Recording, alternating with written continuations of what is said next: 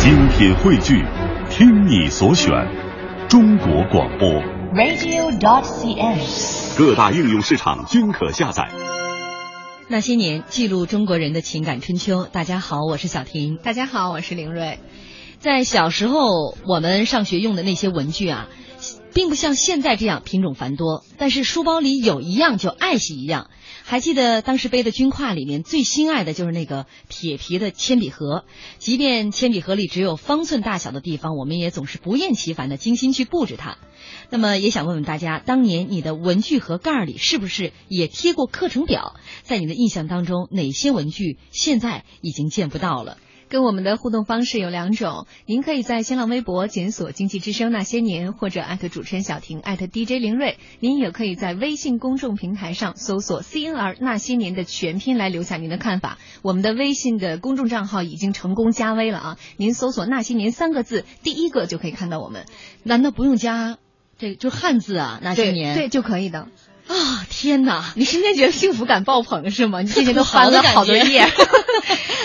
有点 VIP 的感觉，哎，对，我们就是 VIP 了。呃，今天做客直播间跟我们聊这个话题的两位嘉宾，一位是八零后的小琛，上周五的时候已经跟大家见过了。嗯，是小婷好，凌睿好，大家好。还有另外一位是新朋友，七零后的赵大恒，你好，大恒。哎，两位主持人好。一来这种新嘉宾，我就特别愿意做一件事情，重新排序一下年龄段。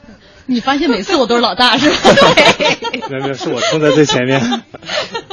今天呢，我们在其实节目开始之前，我们已经直播间聊得很欢乐了，嗯，各种关于八十年代下班了吗？呃，那个时候的上学记忆的文具方面的哈，都细碎的拼接起来，没错，基本上我们已经快把小学过完了，就是弹指一挥间的感觉。呃，今天呢，跟大家一起来说一说当年我们用过的这些文具哈，呃，其实。呃，就像我们微博、微信上放的第一张照片一样，可能首当其冲的就是我们曾经背过的那个书包。书包，嗯，那个书包，我今天想了半天，我们那时候是真的没有的，它的专属名称就叫军挎。军挎，对。你们那时候不叫军用书包是吗？嗯，说实话，没有具体的名字概念，只对颜色印象深刻，就是军绿色的。而且那时候的书包不像现在，比如说怀旧的八零后商店里卖的，有一些标语“好好学习啊，为人民服务”。那时候就单纯的一个呃军绿色的书包，上面顶多有些人会会会镶一颗五角星，这是比较臭美的。那对，而且我觉得对于我和小伙伴们来说，那个书包还有一个功能，它就是一个打闹的工具。你比如说放了学之后。揉起来就往人身上打，其实东西不多也不疼。嗯，还有哈，就是你看那个《阳光灿烂的日子》，那马小军儿把那个、嗯、把那个书包挂在脖子前面，嗯、就是那个时候很多放学的时候男孩都这么，还有男孩就把那个书包直接在脖子上绕，就是一圈一绕呼啦圈那样。对对对，呼啦圈的年代，给他把它给转起来。但由此也看出那书包里实在没装什么书本。对，你要放现放现在的小学生十几斤的这个书包，你转起来，估计人直接出去了。没错，不是转书包，是转人。对，那时候的书包啊，呃，这个当时看凌睿说叫军挎，嗯、但是在我们的学生当中，大家还是叫它书包。对对啊，嗯、就早上背这书包。嗯、但那个时候这书包啊有几种啊得到的方式。嗯，一种呢可能就是家里边去做。我记得那时候家里应该都有像这个劳动部啊、缝纫机、帆布、帆布，对，去做这个书包。对，高大上一点的还会加一点皮质的材料，把角包起来。啊，对，我们这家就你那皮是哪儿来的？这个、呃、老祖宗传下来的。你以为是人肉的吗？因为很难在市面上买到皮吧？对，肯定那个年代都是自力更生。嗯，反正哪儿有一点边角料啊，都不会扔的。对，嗯，呃，当你补一个这个，就是像书包哪破，那时候我们破的时候也把那个，呃，因为那个帆布书包啊，最容易破的就是几个角，嗯，容易被书扎漏。它就是反正久了嘛，磨损，磨损还有那个袋儿，袋儿的头，对，袋儿的头很容易开线。是，然后那个袋儿呢，其实是一个那种，就是现在就是那种小小方扣子一样的，就别儿，对，就是相当于现在的皮带的那种头，嗯、是吧？嗯、那是小小的两个，就是那个地方特别容易坏。那一坏的时候，我反正看绝大部分同学都是很潦草的就给它系起来，嗯、有时候直接上面再系根绳。就那个样子，嗯，呃凑合。那是因为自己家做的，所以质量会稍微差一点吗？它也不是那个，就是用久了嘛。你想想，书包是学生时代每个人天天都要用的，嗯一周用六天。嗯，哎，那你们俩像大恒和小婷，你们这一个书包是用了多少年？还记得吗？你主要是我们俩是吧？我觉得我跟小珍肯定条件好很多。哎，但是我那个时候也确实会有，就是比如说哥哥姐姐用过的书包，哎，对传下来给弟弟妹妹们接着用。老大用过给老二，啊经常都这样。嗯，那你是当时用的是剩下来的，我用的是对姐姐用过的也是那个军用书包。呃，也是军用书包，嗯而且后来呃，算是随着生活条件改善了吧，有了自己的第一个书包之后，其实是个双肩包，但是男孩嘛也习惯把它单肩背。单肩背啊酷，刚刚还跟赵哥在说呢，说是不是？哎，你也是左肩背了右肩背，其实就觉着酷。我们俩个儿都比较高，你看，你们俩主要怕偏肩是吧？对啊，左边高，然后右边高，然后慢慢就长高。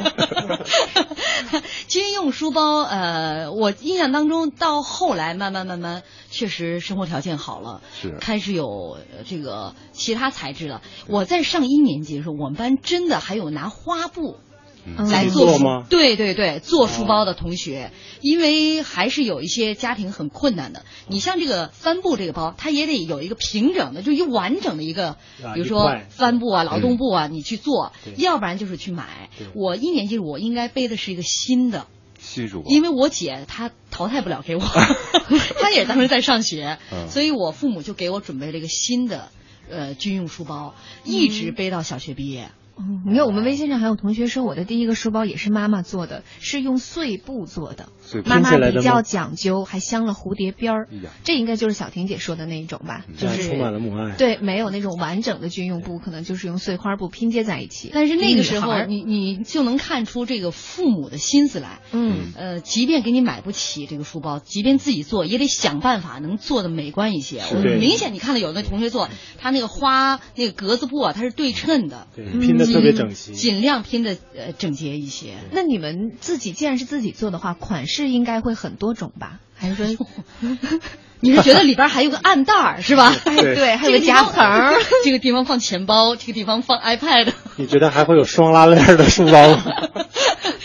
那个时候没有拉链儿，还真是，没有，没有，就是全部都是系带扣嘛。那你就统一的全都做成单肩背。斜挎对是这样。嗯那时候双肩包算很高级的。双肩包其实是在八十年代中后期开始出现了啊。即使是已经双肩包了，但实际上它的那个书包嘛，功能其实区分很弱，不像现在的铅笔盒放在哪里，对是吧？文具放在哪里，然后书本放在哪里，水杯放在哪里，嗯分类很齐全。空空如也说：“我的书包妈妈用碎布头一块一块拼接成的，各种形状碎布，各种大小，五颜六色。当时我觉得很多人羡慕我的书包，那是高大上的。”哎呦啊，满满的欢迎大家继续锁定收听中央人民广播电台经济之声《那些年》，本周《那些年》我们回忆八十年代系列，今天晚上一起来说一说那时候我们曾经用过的这些老文具。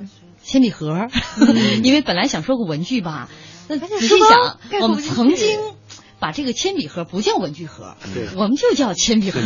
对，因为最初只有铅笔。嗯，不是小陈，你也是这样的吗？你嗯当年叫铅笔盒吗？也叫铅笔盒，因为想想低年级的学生肯定是从接触铅笔这个文具开始的，是吧？呃，似乎老师，比如说大家把铅笔盒拿出来，也是这么说的，没有那么文雅。因为今天我最开始在微博上发预告的时候写的就是文具盒，后来有听众直接纠正我说铅笔盒不是文具盒。代沟出来了。所以想问问大家，哪些文具现在真的已经见不到了，甚至可能有一些称呼都改变了。嗯欢迎大家在新浪微博检索“经济之声那些年”或者艾特主持人小婷，艾特 DJ 林睿，也可以在我们的微信公众平台来寻找我们的账号，搜索“那些年”，是吧？好。霸气啊好霸气。我们微博上礁石烂花，因为我刚才在聊军挎嘛，他说我从小学到高中一直都是背军挎的，是当兵的父亲给的。当时背军挎是非常时髦的一件事儿。嗯是，还有啊，这个幽默的黑豆豆说，小学的时候背着书包，书包里塞得满满的；中学的时候，别说书包里装什么了，书包都没了，最多手拿一两本书。是这样。哎，真这样。你们这中学上的都跟大学似的，那不是一样，你知道小学的时候一般都是就近入学，中学的时候我记得很远一个学区，我每天要走一个小时才能上学。然后那时候东北，呃下大雪，早晨七点钟要到校的话，五点多钟就要起床，天还是黑的，然后路灯一照，你就发现雪纷纷扬扬的飘起来。每天稀里糊涂就被妈妈拉起来，然后拎上公共汽车，基本到学校半清醒了，一上课基本就清醒了。太有那个时候你画面感了很。对啊，你这么有画面感，不谈个恋爱都可惜。可惜觉悟的太晚。呃，我有微博了哈，他说我那书包也是传下来的，传下来的 但是到了四年级，那书就太多，装不下了。确实，其实那个小军用书包啊，装不了太多东西。，对，可能也就十公分左右的。好在我们当年的课本也不算多，是语文又是在炫耀吗？语文、数学，然后那时候叫算术、对嗯。自然、自然、思想思想思想品品德。音乐，美术。音乐，偶尔可能有一本美术，有的时候有的学校可能没有，分地方。嗯。应该也不会都很厚是吧？好像也都是书本也都是三十二开的。现在的学生像今天大恒哥还专门找了一本小学一年级的课本是十六开，就是他们现在的课本都相当于我们两个，对，嗯无论是从厚度还是这个尺寸上尺寸上。来讲，呃，所以他们的这个书包都沉嘛。但尽管这样，我们到了好像五六年级，因为到了升学的压力的时候对，那书包也开始装不下了。嗯呃，微信上大家今天特别的踊跃啊！青瓜亮说，我的学前班的第一个书包，当时就是用一条毛巾对折做成的。哇，哦，哦啊，这个我父亲是兽医，装药品的纸盒被我们拿来当文具盒用，只有葡萄糖注射液的盒子够宽，放得下新铅笔。这让我想起来，真的，我们班好像有拿那个纸盒子当文具盒的，嗯，各种各样的纸盒。领略各种同情的同情的目光来看着我们。不是你当时觉得很，有的时候可能会甚至是觉得一点不如别人或者是心酸，可是现在想起来，既有温暖的回忆，同时有对父母的那种感情和爱，真的觉得很温馨的。法布尔说我是七零后的，我的书包就是我姑姑初中毕业留给我的，也是那种绿色的帆布包，质量真是好，我一直背着它直到高中毕业，感慨现在每次开学女儿都吵着要买新书包。真是。其实你也可以理解他一下，你你想想当初自己有多么渴望能有一个新书包，尽管你每天背着它的时候你不以为意。我为什么说这个呢？就是，呃，在我上到这个四五年级、五年级的时候吧，差不多的时候开始有流行那个双肩书包了。哦然后我父亲去上海出差，就带回来这个红色的双肩书包。那我姐姐当时上中学，她肯定是用不了那个双肩书包。哦，我想呢，就以我当时又又要六年级，快要上六年级，学习成绩又那么好，嗯，又是班长，又是大队长，怎么你的是吧也应该是就给我的嘛。没想到那书包是给我妹妹的，就我当时那种万念俱灰，就觉得我肯定不是家里亲生的孩子。太失落，特别失落。嗯，我就我觉得我灰暗了好久。那个书包，你你到后来，当然你上了上了中学的时候，然也就有了。也有了一个双肩书包，但不及那一刻的那种渴望。是啊，所以那位朋友在说到他女儿的时候，有时候换一个角度想想，你你也曾经童年过，你也曾经对一个东西渴望过，你现在还喜欢吗？喜欢我明儿给你买一个，不就喜欢喜欢双肩书别人送我为什么不要？客气一下，真是所以想想，的。现在来看，一个书包能带给你那么多的快乐。现在小孩，我觉得他很容易换，是因为他太容易得到了。嗯如果他等了几年，等了几个月才拿到这个书包，他绝不会轻易扔掉。嗯，没错，呃，这个书包承载了我们很多回忆。这打开书包里边的内容就更多了。嗯，当时背书包而过是带响的，嗯哗啦哗啦哗啦哗啦哗啦，因为那个文具盒是铁皮，基本上都是铁皮制的。对对对，然说后用久了还会生锈。呃，对，没错，我是觉得就这这就是那个铅笔盒上哈，呃，可能你刚上学的时候，当然那也是有经常是传下来的。嗯对 你是你姐姐传下来的吗？我这个没有印象了，书包我记得是新的，因为还有。还有一年级的那个照片为证。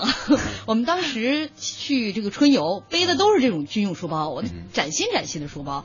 但是铅笔盒已经完全忘了是不是一个新的铅笔盒，似乎大家也也那个时候呃水平都差不多。如果你是旧的话，传下来的话，班里一半同学可能都是这种情况都是这个情况。所以总有孩子也比较多嘛，总有人跟你站在一波，嗯你不是一个异类，你就不觉得 对很孤单。尽管你也会羡慕那个有新铅笔盒的同学，但是旧的是绝大多数。旧的是绝大多数。那时候的铅笔盒因为是铁的，上课的时候会经常听到哗啦一声。对，掉就散开了。嗯，那呃，那个质量呢，就是经不起摔啊。对，有的可能那个那个折页的部分就没有了，大家都是用铁丝自己穿起来。那个折页其实就是两小铁棍儿上上一半儿下下一半半儿中间对是穿一下的，对，结果摔一摔就散了之后，尤其里边穿的那个折的那一小小节儿没了，嗯那基本上就是上下一扣，有点像铝饭盒似的。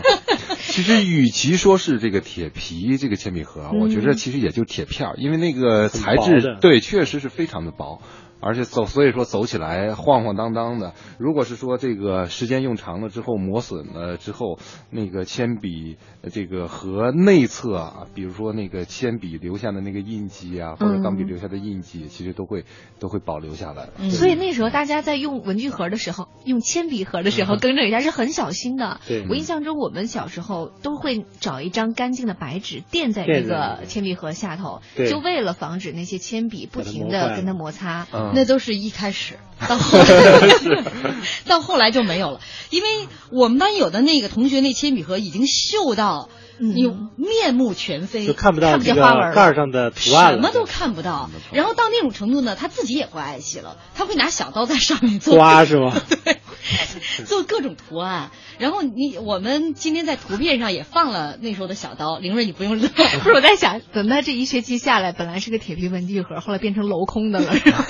各种雕刻，那时候都是艺术家。是，那时候还有刻刀什么之类的。啊，所以我在在回想小时候的铅笔盒是各种掉漆，各种坑被你摔的。那我记得有一块保护最好的就是你翻开盖之后，一般会有一个九九乘法表。对，记得吧？口诀表。对，你会背的。还有课程表，课程表是手写的。对，课程表手写的。那个九九乘法表是他印上去的。啊，有课程表有两种，一种呢是自己完全制作的，嗯，就是周一、周二、周上午、下午之类的。还有一种后来就开始有卖的了，就是人家卖的那个那个材质啊，就是类似于像像贺卡那种小材质一样，你就会超级喜欢。真的，然后那个是这样的，你会拿铅笔写在上面，每节课是什么内容？下学期你把它擦掉，再重新写。一般能用到下学期吧？凌睿看你笑，不是因为羡慕你有那个文具盒，他是羡慕你那种感觉，你知道吗？对，从来没有那种哈，就连一个，我从来没有过那种为了一张纸片儿，我能兴奋两个学期。就是你，你对于那种有好多孩子吧，其实他有一种仪式感的东西，就是你就觉得那种纸片就是跟你自己手写的不一样。嗯，但是我想问问小婷和赵大哥啊，是不是呃少年时期，尤其小学阶段，基本上印象当中的铅笔盒都是铁皮的？因为我觉着可能和我和凌睿这个年纪啊，嗯，到了一定程度，这个铅笔盒就开始更新换代了。这是八零后和七零后的对话是吗？我也走过八十年代的尾巴。那你要是走过，大恒肯定也走过。我们俩一块抓住了他的尾巴，对吧？就是那种。到后来开始有那种海绵的、塑料的，有的还带磁铁的。对。那个时候，如果这个铅笔盒，但那塑料经常容易坏，嗯，就那个角啊就裂开了，对，还撬开，然后海绵就露出来了。对。那个铅那个这个铅笔盒，如果说坏了，你可真不像铁皮铅笔盒能凑合，没法修的。它没法修，没法用。但是你把它拆了之后，一般什么会留下来？那块磁铁，对对对对，那块磁铁，磁铁，那么拿来干嘛呢？玩玩啊！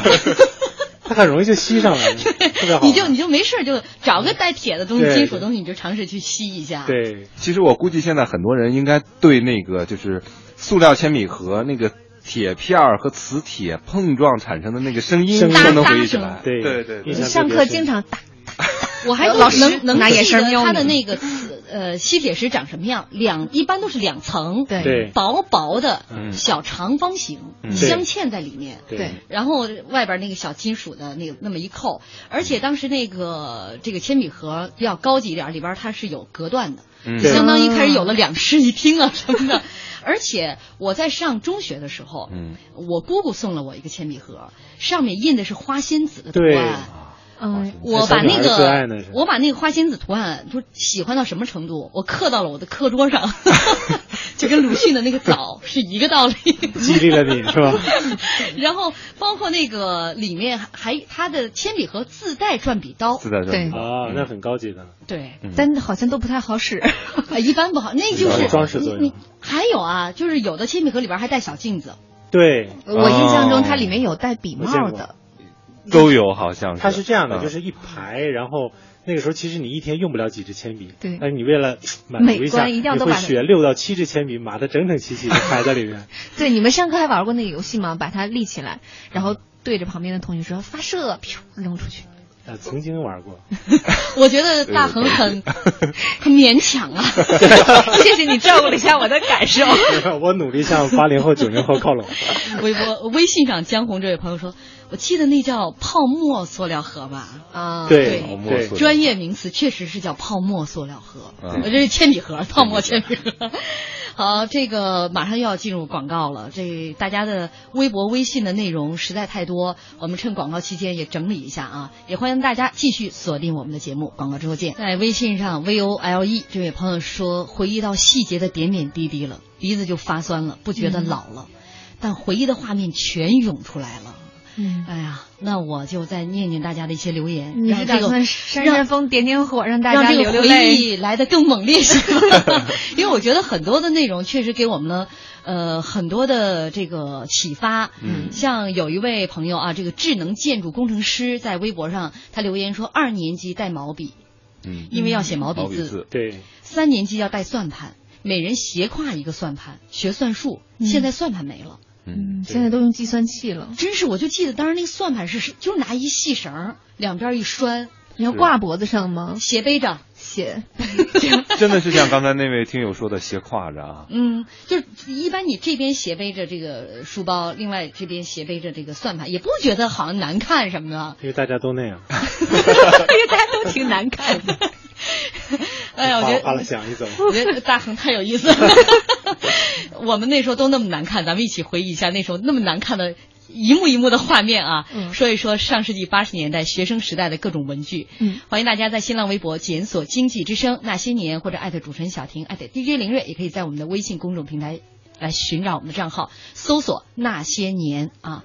呃，年轻人他说，呃，记得我的算术都是靠背。铁皮文具盒上的九九乘法表得来的。哎呦，还有更直接的，说那时候就喜欢带九九乘法表的这个铁皮文具盒，因为考试的时候基本就考它，嗯、这比较直接一点。王者归来在停车场已经等了十分钟了，就在等他的留言啊。他说：“我有一个铁的铅笔盒，里面贴了一排街霸的小人儿。街霸，呃，一个游戏。”然后，我怎么觉得你像是参加智力竞赛的，按个抢答？因为确实是太有感情了。那时候很多男孩都爱玩那那那。街霸是 KO，然后是那个嘛？How you 跟什么什么的那个？哦，你哦，是什么东西？我我我记得是游戏机里边的那种，好像是是什么魂斗罗、坦克大战、对对对对超级玛丽之类的。是街霸也是一个很经典的，这个都是差不多在九十年代初嗯。大家玩的哈。他说了，说有一次教导主任来班里批评说大家不好好学习，净贴卡通人儿，嗯。然后就发现坐在第一排的我的这个铅笔盒上什么都没有。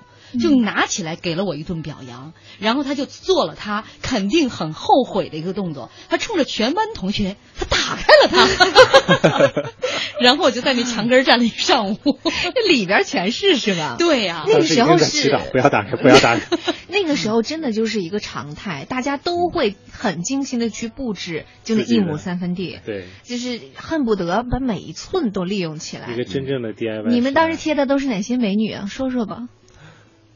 你们俩多尴尬呀！黄蓉嘛，黄蓉肯定要有嘛。那时候《射雕英雄传》太火了，太火了。嗯、然后剩下的，呃，赵哥贴贴哪美女？我说我们一天说的这些美女，大家都不认识，是吧？我之前跟大恒我们俩简单沟通一下，很有共鸣。曾华倩，曾华倩，于安安，对，于安安当初最早跟哪个男明星？周润发，周润发对，跟发哥，他们那时候就这么八卦？不是八卦，那个。那个时候好像谈明星爱情啊的这些新闻并不多，而且发哥那时候太红了，你知道？没想到他没跟赵雅芝。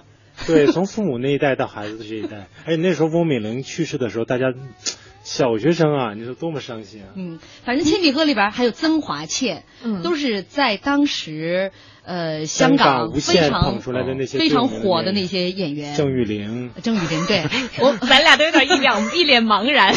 除了黄蓉印象深刻外，刚才提的那几个名字真的是没有什么。但是当时无线那个五虎将，你有印象吗？刘德华啊，这肯定有印象。黄日华，这都是比较晚。但是其实贴刘德华的已经很晚了，嗯、他一般是按照那个四大天王的时候，黎明、嗯、是吧？郭富城他们一块儿来贴的。我们我们尾巴其实还贴过小虎队。不是，我觉得按照你的性格，你应该贴《西游记》呀。我我怎么也应该贴那个《红楼梦》啊。呃，当时其实吧，就是咱们自己演员的贴画基本上没有，没有，全部都是香港的港台的，以香港为主，主要是香港的。嗯。哎呀，那个好像贴两天之后还喜新厌旧，他还经常会出。对，一版一版的。那时候都街边的小贩儿一打一打的去卖，然后你就算哎呀有没有钱，能不能买。哎呀，那也是属于高消费了，是吧？啊，对，那个好几块钱我记得。我那个时候大家还会换。就是你特别想要那种大张的，嗯，它可以贴在文具盒一啪一大片的那种。而且通常它是一般是一版十六开的，它成套的，嗯，可能这里边五六个人物你喜欢两三个，然后再跟别人去换，嗯，而而且男生可能还会贴一些类似于变形金刚啊，是吧？这样的卡通经典人物。这这这又跑到这你太年轻了，我们那时候真没有卡通人物啊。八十年代有变形金刚，八十年代就有了。那是到后来了，呃，就是对，因为那时候你都不怎么爱贴这些了，还是主要那时候你长大了，你都开始谈恋爱了。行，在你的眼里，我们都反正都是过来人了，在童年时期就已经把这一辈子基本上都已经领略过了。呃，夏天说我是六零后啊，你们的忠实粉丝，从上小学到高中，从来没有一个书包。上小学是手里拿着书和本子，铅笔、橡皮和小刀是放在衣服的口袋里，从来没有书包和文具盒。上初中和高中根本就不用书包了，书本全放在学校。现在想想多可怜呢。嗯，其实现在想想也很温馨的。这个你是超级大暖男呢，真的这样。呃，所有的回忆，就是你当初吃的苦，对你这个多少年回忆之后，它都是带着甜蜜的。现在就变成甜了。对呀，你看你现在教育孩子的时候，就可以说，想想我们当年多艰苦朴素啊！你要什么文具盒啊？呃，这个还有朋友说，那铅笔盒里还有蜡笔呢啊，对，蜡笔，蜡笔。蜡笔要是和铅笔放在一起，会把铅笔盒里面染的各种颜色。我们不是都垫卫生纸吗？里边 用卫生纸包着。没错，都是那个双层的嘛。哦，翻的，两面的。那说到这个其他的一些文具，钢笔、铅笔、尺子、橡皮，嗯，还有油笔，你记得吗？就是双色的，一红一蓝。对对对。然后高级一点的有四色的、六色，四色最高级的了。是。那个就是，我就觉得属于绝对高大上了。但这种可能现在大家都还是见过或者有共鸣的。但你们那时候用过的一些东西，现在确实不用了。比如说就是蘸水钢笔，对，现在就不用了。对，经常批改作业用的。那蘸水钢笔基本上就是一个钢笔头，后边插了一个很长的塑料管。塑料杆。嗯，那个时候我是觉得，好像这个铅笔啊。因为我们都是拿那个小刀来削，嗯，现在他是孩子都有转笔刀来削，嗯，我们那个小刀削，之前那小陈还说都是他父母帮他削，对，所以说这个这个地方，我觉得我特别想说说刚才和这个赵哥有一个共同情感记忆的啊，这么一个一个印象。那时候最早的时候还不叫转笔刀，我们可能叫削笔刀，削笔刀。啊，然后不是转的。赵赵哥说那个刀可能更像是美工刀。我的印象当中，对它很沉，铁质的，上窄下宽，对，有这个下面宽的是刀刃，看起来有点像扫把，或者是说那个说的再通俗一点，修脚刀，对，修脚刀，对，那时候削铅笔，不知道是因为那个铅笔的材质比较硬，还是手生啊，经常会不小心就割破手。嗯，然后我提起来为什么很有情感呢？就是它可能承载了很多当时和父母的一个记忆，就是每天晚上做完作业，然后那个昏暗。的灯光下，可能父母都会帮着你旁边陪伴你。对对对，削好第二天要用的铅笔，铅笔，嗯，给你准备好文具，甚至把书包都给你。没错，我印象当中这些事情都是我自己做的。那个铅笔拿那个小刀削，铅笔就是按在那个桌子上，嗯，或者说是那个地上或者小凳上。垫一个什么东西，就开始拿小刀一点一点的削，削完之后呢，还要把那个削完的那个笔芯儿，因为它不是像转笔刀能够出的那么标准的一个头，嗯，我们得在地上给它磨。磨圆一点，给它磨圆了，四角这个几个方向都磨圆一点，然后搁到这个铅笔盒里面。每次聊都觉得我加上这嘉宾啊都是快乐的童年，到你那儿就变成流浪的三毛的故事。我特别自力更生。没看出来吗？我小学都把一生都过完了，这坎坷劲儿。你该这么样，你小的时候把苦吃完了之后，你看你现在每天多开心啊！呃，小的时候，你看现在孩子都是接送，我们那时候也都是自己上学。嗯，唱着歌背着书包就自己到学校走到学校了，然后放学也没有人接，自己再回来再走回来。大和你也是这样吗？对，就是这样，因为尤其是小学的时候离家比较近嘛，每天特别是书包挂在后边，在屁股上，你跑一颠 一颠一颠就哗啦哗啦响啊，对，感觉现在想想很幸福。你看现在那个时候我们削铅笔的那个小刀，现在孩子上学是绝不允许带这种尖利的东西的，但那个时候小刀其实是铅笔盒里边基本上必备的东西，没错。对，大家大家除了来削铅笔之外。还拿它来割橡皮，对，割橡皮，哎，这就祸害人你说割橡皮，我觉得我的记忆更多是把橡皮切碎了之后，把它当小武器啊，去打女生。我不知道小婷割橡皮是用来哦，就就就单纯的玩吗？其实就是呃，这个割完了再打回去啊。那个没有男生敢打我，大姐大是吗？那个橡皮其实有时候呃，比如说有个同学他橡皮没带。你给他割下来一块，借给他，对，就就是你明天也可以，就是都是正能量故事啊，这相当正能量了，因为他到时候也得切着还，还原一下你们的对话，还的时候这个女生特别羞涩。给你的橡皮，然后男生说不，这是你的橡皮。那个时候，像橡皮它也有很多种，是吧？对。有最普通的那种白橡皮。白橡皮，上面就是四个字儿：白条橡皮。而且那个橡皮有时候还分分两面哈，它是一半是白橡皮，另外一半含着那种砂纸性质的，对对对，磨砂的那种感觉，发灰色的，它还不是纯黑。对，它应该是用来擦那个钢笔或圆珠笔的。但是它经常擦不掉，那本子一擦就一窟窿。啊，很容易就漏了。啊，这又说到。当时那纸质也不太好，特别的脆，特别的薄，甚至有些那个纸上面，因为是再生纸，还有那种颗粒状的东西，杂物。对杂物有那个什么麦秸秆啊，就那么小点儿，甚至还有报纸当中的某某半个字儿。你难道没有那种那种经历吗？就你拿着这个本子的时候，你经常会翻某个字儿，那个露出来的半个字儿。你再猜另外一半是个什么？这也是个智力游戏吗？我那么就无聊。其实你什么都觉得好玩嗯，实在没得什么玩因为那时候我们也没什么电视可看，嗯，也没有什么游戏可玩是，只有这些。就是你在这个，就是我今天看他们有一些小段落啊，写的特别煽情，把很多那个时候的呃学生时代的一些记忆写的如此的美化，就特别神圣。但其但是其实你想想。就是孩子，嗯，就是什么东西你都能拿来玩就包括小陈说，你就把那橡皮切成那个小碎丁。我们那时候也是，虽然那橡皮你不能浪费，但你能想出各种玩法。你拿笔在上面画东西，嗯，白橡皮大家有过这个经历，还有拿铅笔扎，拿铅笔扎。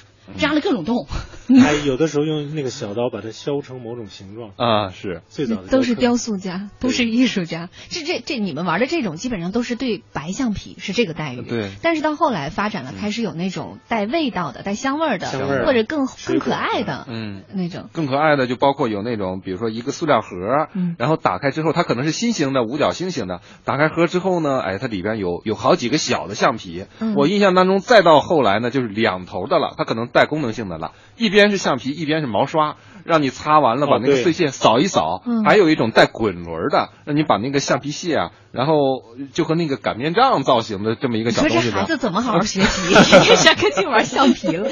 那时候呃，慢慢有了一些带香味儿的、半透明状的，像橘子、橘子瓣儿、橘子瓣儿味儿的，就是女生对女生就对那种橡皮很痴迷。你说别说你，小陈也是。昨天小珍跟我聊天的时候，她说那时候经常就是把橡皮揣在兜里，没事就拿出来闻闻。你 说你一个半大男孩，没事就闻闻橡皮，这画面也挺美。的女同桌送给他的。必须得跟大院里边女孩打成一片。哎，不过确实是，还是那个那个那个那个味道，还确实是好闻。因为过去基本上哪有那么多香水香料？对啊，是啊。嗯，还有这个朋友说，那时候没刀，还用嘴削过铅笔。对，我就想这个好技术活啊，特甘蔗是不是一个一个路数？那时候铅笔我们一直要用到基本上算是用光用秃了为止，差不多。还有朋友在说，你们难道不用铅笔那头的橡皮头吗？确实，过去那橡皮呃铅笔基本上头上都有一小截红色的。是后来高级一点，最早就像卷烟一样，那那没有过滤嘴的。嗯。然后最早铅笔也是没有那边的橡皮的，两边都是可以削的那种。嗯。后来慢慢才有稍微高级点带橡皮。但是你知道带那个橡皮的那个时候，它就是有一个金属的包的它，对，那金属特别软。哎，很容易开了，口感特好。就是你没事咬就咬它，特别喜欢咬。对，你咬它两下，就是它它那个在你的牙齿下变形的那种感觉，哇，这个这个形容太精准了，我觉得。是吧？嗯。这，肯定这事儿都干过。比如说，你也不用做鄙夷的神情，你很可惜，你没有这种经历，你用的都是自动铅笔了。不是，虽然我也干过，但是就是不像你的记忆这么真切。就你看，包括你在昨天玩说到这个玩具的时候，你这些记忆都跟嘴有关系，就玩的嘎啦哈呀，然后姓胡啊，都是人家吐出来的。你今天铅笔不该吃的吃进去。这我就说嘛，反正总是玩嘴里剩下的东西。因为我们有微博上有朋友给我们补充说，那个时候的铅笔基本上分三个档次，嗯呃，最便宜的大概是三分钱一支，嗯就是不带橡皮头的后面带橡皮头的是五分钱，嗯八分钱的那个是中华铅笔，算是特别奢侈的。嗯我我今天还看到好多人在讲那个笑话，说小的时候老师经常就是比如说你给交笔友啊或者写作文要求写笔名，嗯然后那个网友就说我写了六年的中华牌铅笔，笔名是吧？笔名。还有就是我们会做用白纸做那个套儿，对，嗯把那个然后尖儿套好。对，一是套好这个尖儿，然后等到那个铅笔用的不能再用的时候，把那个套儿套在那个橡呃铅笔头上，让它就相当于又做长了加长一加长一角儿，让铅笔能够最大限度的使用寿终正寝。嗯，你你大概就摧残它到多长之后让它寿终正哎，寝？真，是就没法再削了。虎口已经握不住了。那不止你那我肯定因为我都算奢侈我都已经做了一截儿了嘛，就不怕啊这个。嗯呃，确实特别节约。包括那时候的纸，有一位朋友跟我说，那时候的本子都是拿白纸拿线自己定的。嗯我有这个印象，嗯我在特别小的时候，那个本子确实我妈有过这样定过这种，还有没有格子，然后自己拿那个尺子，嗯然后拿铅笔自己划量好尺寸，嗯呃，这个一行一行，还有一段时间。不知道犯什么毛病，写字儿都拿尺子比着那个笔，对嗯来写，然后使得所有的最后的笔锋都是在一条直线上，横平竖直，不是最后那，比如那个捺儿，它应该是一个弧线，哦对最后直接变成了一个全是横着对，就是你这看的，呃，可能就是为了给老师留下个好印象。你们都是处女座，觉得特别整。齐。没有没有，我我还是具具有这种美气质的感鉴赏能力的金牛座。后来我就舍弃了这个，因为那个写字儿不好看。是嗯嗯，这是笔，呃，但笔好像笔好像也有也有人把那个圆珠笔芯儿，然后用纸卷卷，卷卷，对，对对是吧？厚的样子。最后固定上，可能卷上一层胶带什么的，也当笔使。其实你们那都太复杂，小婷姐直接就用笔芯儿写，是吧？我现在还用笔芯儿写呢。对呀 笔丢他知道，笔丢了，我买了一堆笔芯儿。我到现在还是这种，就是我觉得有些时候太浪费。比如买了一个笔，用完了之后可能就直接扔了，我舍不得。舍不得。然后我会买好多笔芯儿，然后最后笔丢了，笔还是丢了两盒笔芯儿，然后就开始拿笔芯儿，就直接用笔芯儿。你发现没有，就是你随便说的某一个细节，一下就能暴露出你的背景和你的年代。我背景就是穷，啊，不是不是，年代就是老。是，这我已经用两八个字儿。十年代的还是九十年代，一听就能听出来。嗯，这这个倒是，呃，凌睿，你不用偷着乐。不是，我是在想以后真的找嘉宾的时候，一定要多帮你找一点你的同龄人，要不然让你显得太突出。不是大家互相快乐吗？你是在拿我取笑，我当你你的痛苦是建立在我的快乐，你不是不说反了，你的快乐是建立在我的痛苦之上。呃，今天的这个话题。虽然只是小小的文具盒里边的、嗯书包里边的这些内容，但是回忆是无穷无尽的。是，嗯呃，包括那个时候我们都没有说到钢笔，嗯因为慢慢上到三四年级之后，开始用钢笔了。钢笔是钢笔的记忆太多了。对，嗯呃，这个家里边一般这个墨水儿是不让带到学校去，就是都在家里边儿前一天晚上把钢笔水儿吸足了，嗯，所以那时候经常是去管老师借点钢笔水儿，是。那你们跟同学借过钢笔水吗？就钢笔头对钢笔头那样去对水儿，滴两滴呀、对，滴两滴 然后笔尖儿容易用坏，嗯，就是劈掉了。你们那个算是漏头钢笔吧？就是经常就用用就劈叉了。啊写写出来的字儿是双影的对，嗯，然后然后你还是不舍得扔，嗯你可以换一个笔头。换一个笔头嗯啊，那时候老师用的这个笔，我印象很深刻，叫蘸笔。嗯嗯，它不是算是钢笔，嗯就有点像鹅毛笔一样长的那个样子，但是它嗯它那个后半截是塑料的长管状的，嗯然后前面就搁一瓶这个墨水。红色的墨水，哎，那个时候好多本子上的那个图案，甚至就是一支钢笔一个墨水瓶的那个对啊那个造对型。是有。然后老师课桌那个办公桌前面就会放着一瓶红墨水，有时候一瓶蓝墨水，然后那个蘸笔就搁在上面。批改，所以随时批改。那个本子又很薄，嗯老师批改的很多东西，打个对勾啊什么的，经常那个本子就能划破。嗯有的时候印到第二页上。对，那包括那钢笔，你用着用着时候，其实那个手指头。这个食指的部位经常也都是会漏水，钢笔会漏水。那时候钢笔钢笔的质量被你们说的真的不太好。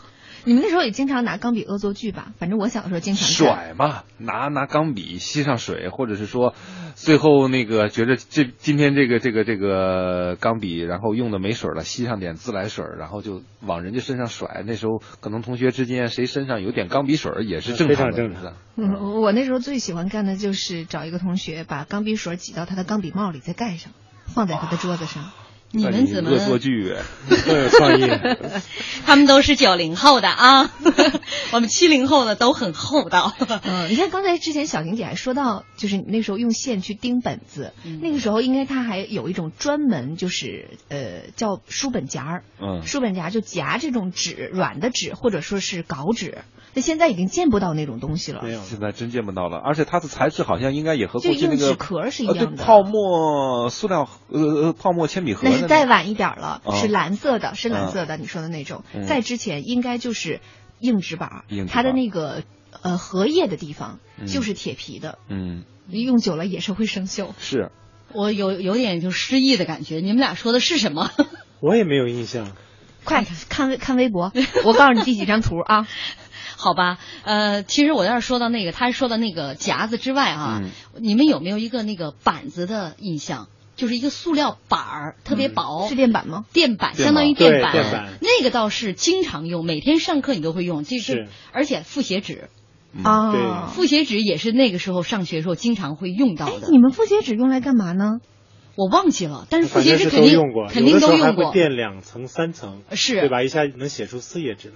嗯，这不都是那个罚抄写的小秘密吗？这个不用，这个老师是同意的，就是嗯让你垫两层、三层复写纸，嗯然后还有那个垫板，嗯，垫板是经常用的，好像怕把颜色透过去了。对，因为纸太薄了。嗯我们的垫板就都是随便找了一块纸壳，不会塑料的。刚才咱们说的那个老师出题，嗯用的那个钢笔加那个油纸在上面写的那个出题的模板，记得吧？嗯嗯就就是印卷子的那种模板。嗯，那个就是到考试的时候了。还有朋友在说啊，说这个红墨水啊，那时候觉得就是一个神圣的，这个因为它太醒目了，对，因为其他我们不能用这个红色，对它都是蓝色的，一然看就是老后铅笔的师写的。对，蓝的、蓝黑，还有黑黑色。然后对对对特喜欢老师就是那个底下画圈儿，写作文的时候，老师底下画一些圈儿，表示就表示这个词儿用的不错。你最开心的就是满篇儿都是那个浪线。那个很少，小春也开始乐成这个样子。哎，我真的就是你写个五百字，下面有四百字都是浪线，对对对对对然后最后九十八分是又加，嗯，你最不看来也开心的经常得高时候就高分是吧？好吧，我们结束今天的节目。让你幸福一晚。呃，浩浩乎乎平茶无垠说，铅笔盒就像是百宝盒，盒盖上有毛茸茸的小熊，盒子里有各种物件儿。铅笔、橡皮、尺子、小刀躺在盒中，和同学传递的小纸条让人害羞脸红。有时还有男生偷偷放进去的毛毛虫。远去了的铅笔盒，你还在我的记忆中。我相信今天晚上节目会让大家这个记忆更加的深刻。是啊，还我觉得还有好多没说，比如说嗯白雪修正液，还有那个叫什么正宗小格以后 OK 改再正纸。说吧，明天再见。